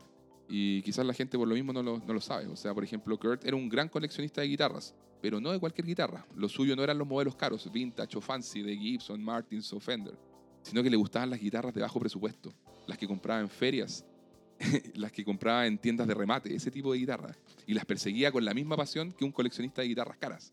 Entonces, de hecho, existe registro fotográfico de Cobain utilizando al menos 60 guitarras distintas, aunque también solía destrozarlas frecuentemente en los conciertos. Entonces, claro, las una amaba, por pero- otra. exactamente, era una por otra. Eh, y bueno, quizás por eso elegía los modelos baratos también, porque eran fáciles de reemplazar también. Claro. Y en alguna entrevista respecto a sus elecciones de instrumentos, él dijo, Junk is always best. O sea, la basura es siempre lo mejor. y complementaba diciendo, uso cualquier cosa que encuentre en las tiendas de remate.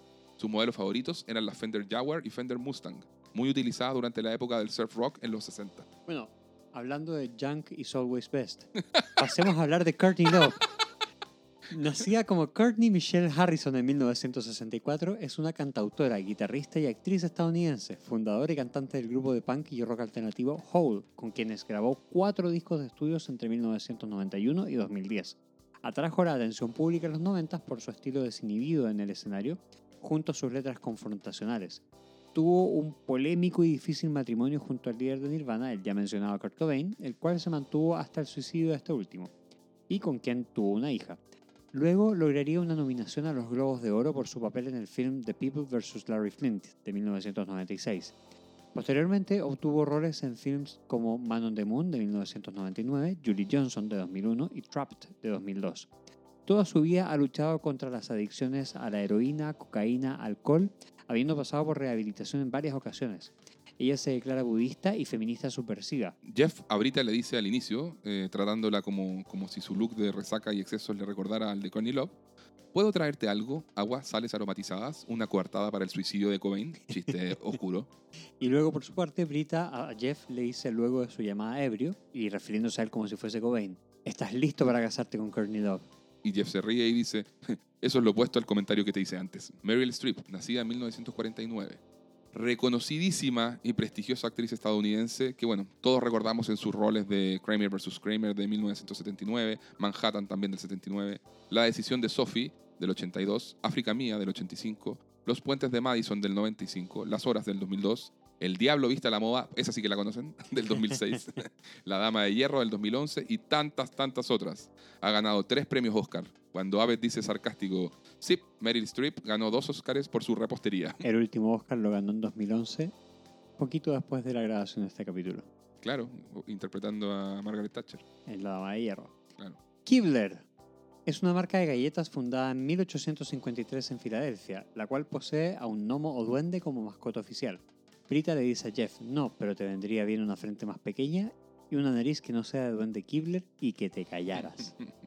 Benjamin Franklin, nacido en 1706 y fallecido en 1790. Fue un político, polímata, científico e inventor estadounidense. ¿Qué es un polímata, Diego? Un experto en muchas áreas del conocimiento. Ciencia, filosofía, etcétera, etcétera, etcétera. Es considerado uno de los padres fundadores de los Estados Unidos. Fue uno de los grandes portavoces y promotores de la unidad de las colonias en dicho lugar. Se le reconoce un rol fundamental en la definición del etos de los Estados Unidos, es decir, la escala valórica bajo la cual se sustentaría el espíritu de la nación. Como científico, fue importante en la historia de la física por sus descubrimientos y teorías sobre la electricidad. Fue además presidente de Pensilvania, embajador de Estados Unidos en Suecia y en Francia, presidente de la Sociedad Filosófica Americana, director general del Servicio Postal de los Estados Unidos, entre muchos otros logros y reconocimientos culturales que se extienden hasta hoy en día. Por último, su rostro es el que aparece en los billetes de 100 dólares. Jeff, para descomprimir la tensión con Brita e intentar igualar la cancha, dice, fui a Disney World con mi bufete de abogados y me emborraché tanto que peleé con el Ben Franklin animatrónico. Christian Bale, actor nacido en Gales en 1974. Él comenzó su carrera a cortísima edad y en 1986 llamó la atención del director Steven Spielberg por su rol en la miniserie de BBC Anastasia, El misterio de Ana. Spielberg lo seleccionó entonces para protagonizar su film El Imperio del Sol de 1987, logrando aclamación por parte de la crítica. Durante los 90 se mantuvo activo en la industria, pero fue en la década de los 2000 cuando Bale realmente saltó al estrellato. Sus papeles en films como American Psycho del 2000, El Maquinista del 2004 y sobre todo su rol como Batman en la trilogía El Caballero Oscuro de Christopher Nolan Uh. le dieron otro estatus. Obtuvo su primer Oscar por la tremenda película The Fighter, El Luchador de 2010 Sí, muy bueno. y ha continuado actuando con gran éxito hasta la actualidad. Aved comentándole a Jeff sobre el niño estético que contrató para interpretar a Chang en su corto. Un comercial de Papa John's y ya se cree Christian Bale.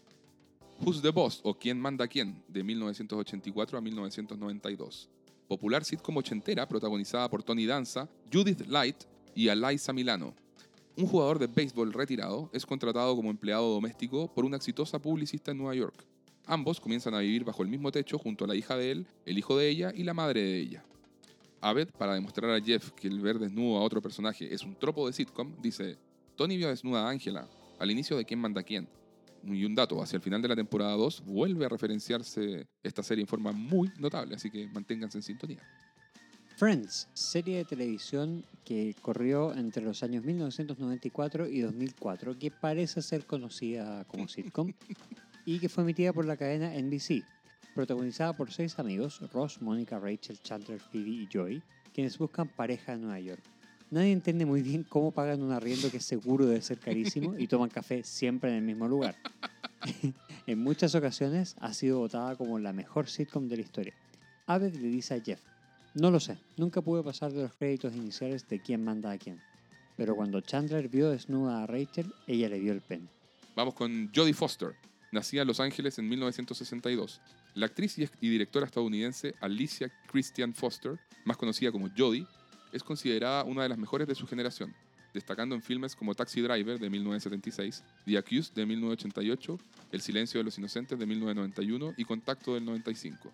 Ha sido reconocida con dos Globos de Oro y dos premios Oscar. Dato.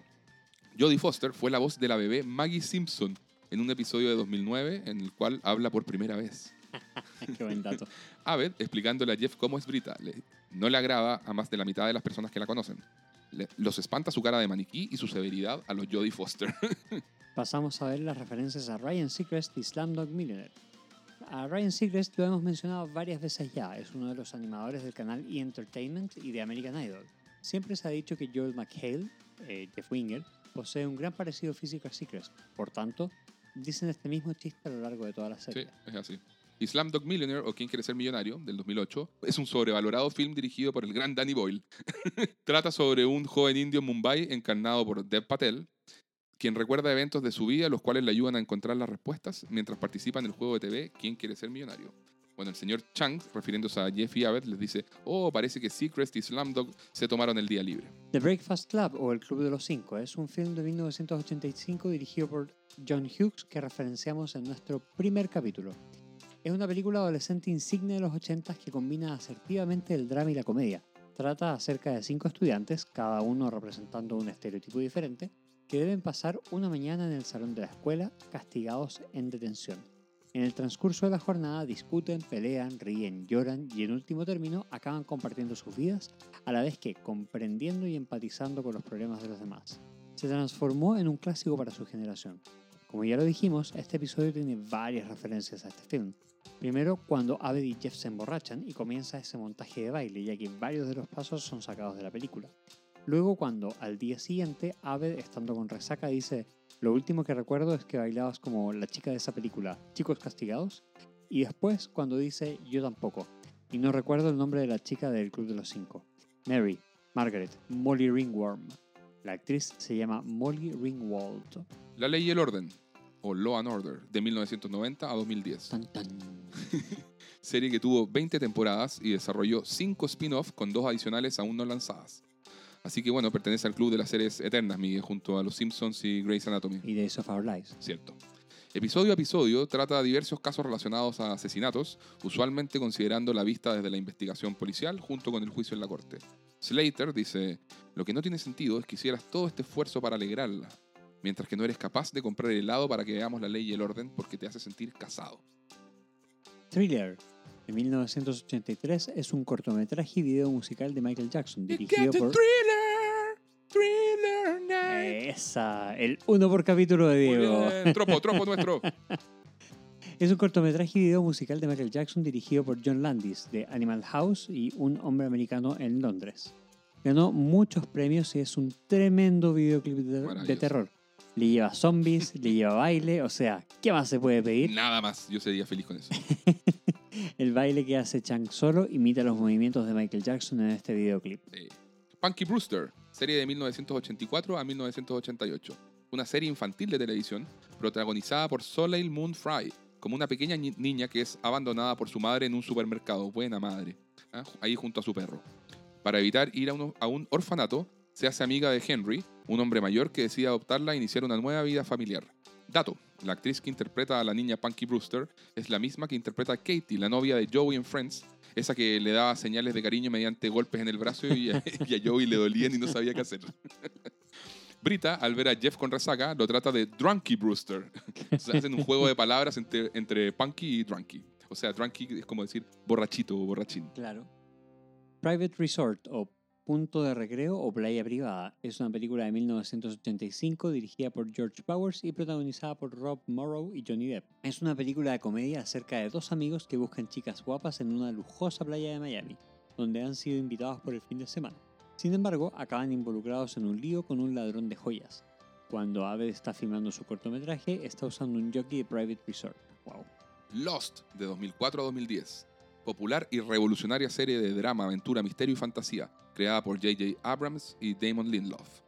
Tuvo a medio mundo, me incluyo, tú también te incluyes, También. absolutamente pegados a la pantalla capítulo a capítulo para saber los, de, los devenires de un grupo de desconocidos que se estrellan en un avión en una isla muy misteriosa. En sus mejores momentos fue y sigue siendo de lo mejor que se ha hecho en TV, y en sus peores momentos eh, fue capaz de generar tanto odio y frustración como el final de Game of Thrones. Abed le dice a Jeff acerca de Leo, el niño actor. Es un joven el asiático de Lost, que se llamaba Jin. Abed, me extraña.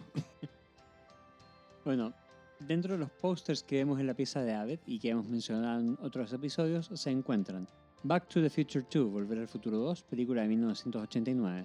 Cortocircuito 2, de 1988. Cuenta conmigo, de 1986. La Bestia del Mar, de 1955. La Tierra contra los Platillos Voladores, de 1956. El Misterio de la Pirámide de Oro, de 1988. Y también se menciona a la pizzería Papa y a YouTube, pero esos no los vamos a explicar. Sí, no vale la pena. Vamos con los momentos favoritos, Miguel.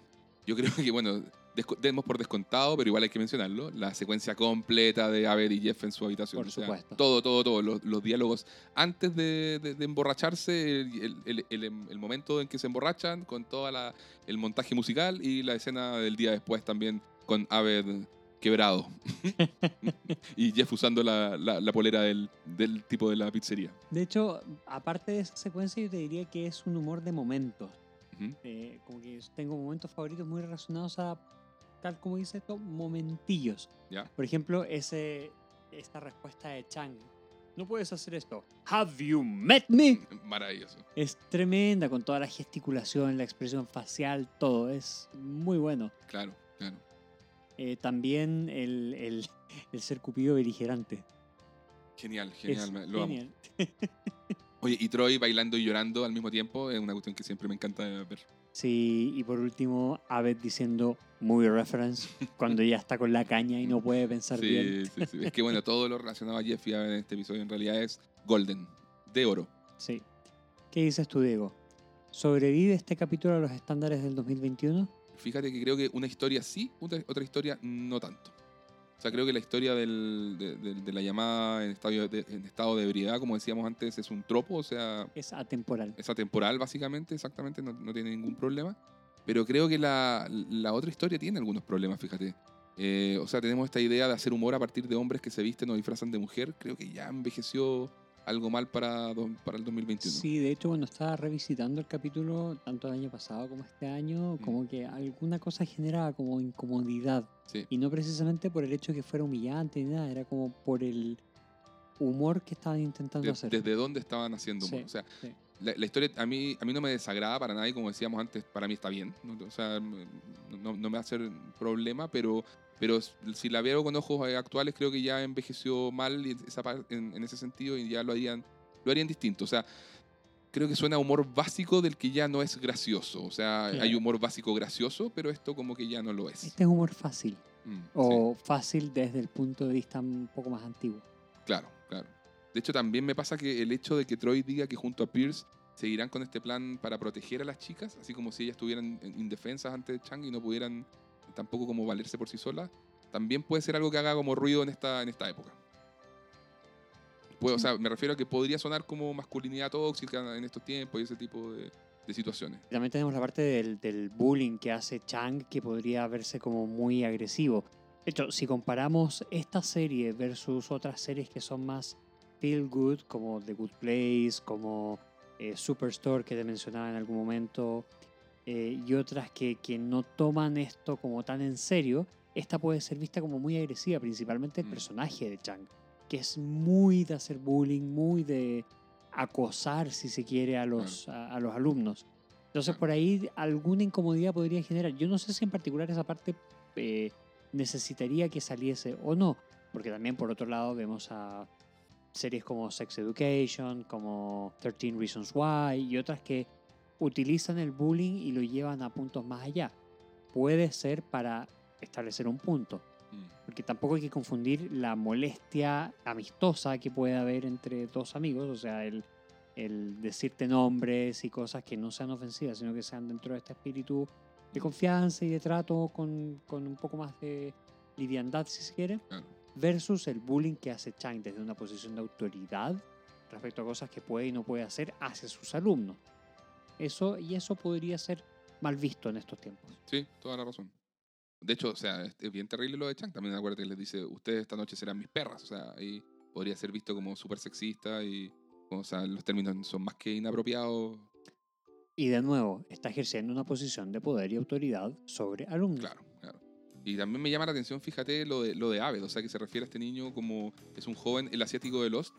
O sea, o sea, como que no solo refuerza el, el estereotipo en Estados Unidos de no poder como ser capaces de reconocer a, a un extranjero por su nombre, sino por su etnia.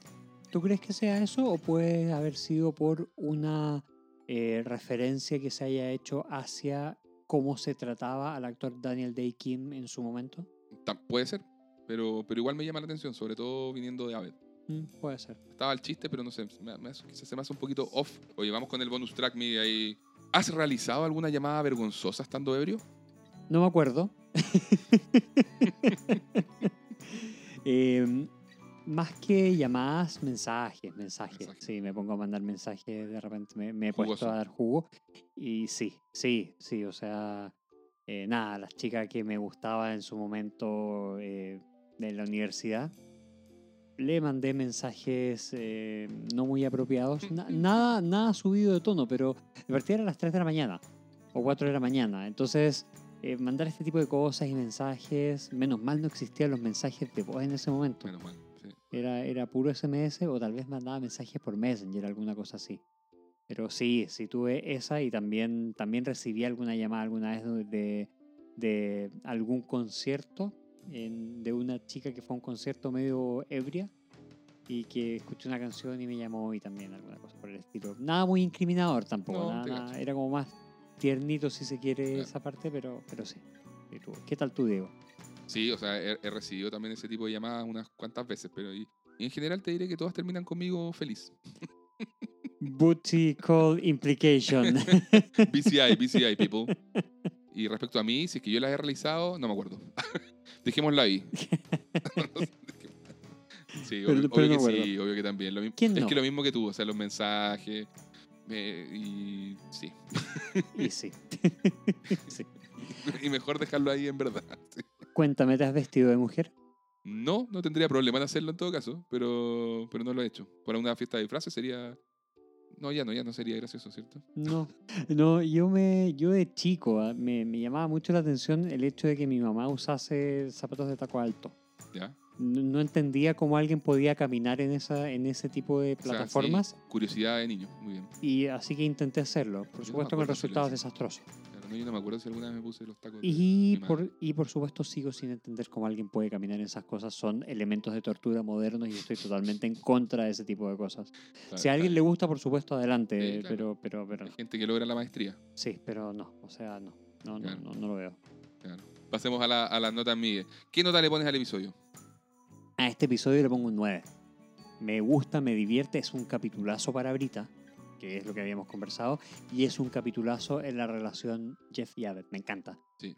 No, no me llega al 10 porque la historia ve, Claro, es, que es cierto. pero Como decimos en Chile, falta la chaucha para el peso. Exactamente, exactamente. También creo que es un tremendo episodio y que parte y es parte de una racha que encuentro que va bien buena en esta segunda mitad de temporada, fíjate. O Sí. sea, eh, si bien varios capítulos se van más orientados a las relaciones amorosas, como hemos dicho por ahí, y que sabemos que está bien, no, no es el fuerte ni lo, mejor, ni lo que mejor describe a Community en el largo plazo, igual se agradece que, que existan estos, estos episodios y además que tienen buen ritmo, son divertidos, son está, está bien, así que me gusta. Y sí, pues la historia A es excelente, la historia B eh, está ok. No, no, yo no- de nuevo, no, le rescato muchas cosas, momentos graciosos a Troy, a Chang y todo, pero, pero es que la, la demasiado buena simplemente. Sí. O sea, y creo que Community funciona mejor cuando orienta sus esfuerzos a una, a una o máximo dos historias. O sea, te has, te has fijado que en otras veces teníamos historias C y todo eso, y creo que siempre ahí hay algún punto como que cojea o queda algo como a medio desarrollo. Entonces creo que hay- han ido como encontrando su balance de quedarse con, con dos historias. Entonces, ¿tu nota es? Ah, mi nota es un 9. Igual que, igual que tú. Bueno, el, el sitio IMDB eh, tiene calificado este capítulo de- con un 8.5 de 10. Lo cual es bastante bueno. Es súper bueno, súper bueno. Es muy difícil que algo se Sí. llegue a 9. Sí, son pocos los episodios en IMDb que sobrepasan el 8.5. Claro, y en general recibió comentarios positivos al momento de su emisión. El medio IGN dijo que hay mucho por apreciar en este episodio, incluyendo grandes interacciones entre Jeff y Brita, algunas referencias pop muy asertivas de Abed y un buen trabajo humorístico en Pierce, Troy y Chang. Eh, este medio calificó al episodio con un 8.8 de 10. El medio AOL TV señaló, de pronto me han dado ganas de pasar 40 minutos más sumergidos en el universo de Community. Escuchando el nosotros mensaje. también. Escuchando el mensaje. Claro, claro. Abed y Jeff hicieron uno de los montajes de veridad más bizarros que se hayan visto. El medio TV Fanatic le dio 4 estrellas de 5, indicando que la historia central no solo era hilarante, sino además muy fuerte en términos de cimentar la relación entre Jeff y Slater, desplazando cualquier potencial pareo entre Jeff y Brita por un buen rato. Esto es muy bueno porque no necesitamos otro show más basado en la tensión sexual de sus protagonistas. Mientras que el medio de AV Club le dio una calificación de B, destacando la escena final entre Slater, Jeff y Brita y diciendo, obviamente el show va a empujar a que Jeff y Brita estén juntos en algún momento, pero aprecio que estén dispuestos a no hacerlo porque sea obligatorio sino porque quieren jugar un buen rato con nuestras ex- expectativas. Bueno, con esto hemos llegado al final de una nueva entrega de el mejor podcast de community en español. Oye, buen, buen capítulo, Miguel. Hablamos harto. Así es. Así que nada, muchas, muchas gracias por acompañarnos como siempre. Nos pueden nuevamente encontrar en todas nuestras redes sociales que mencionamos al principio del capítulo. Eh, queremos escuchar sobre ustedes, queremos recibir comentarios sobre ustedes. Sí, por favor, comenten. Bueno, sin nada más que agregar, Sí, yo tengo algo que agregar. Les, manda una, les mandamos un abrazo enorme a todos. Los queremos mucho. de todas maneras, eso, eso siempre está, pero Sí. nunca está de más decirlo. Siempre. Así que, bueno, Gracias por su apoyo. muchas gracias y ¡Hasta, hasta, luego. luego. sin.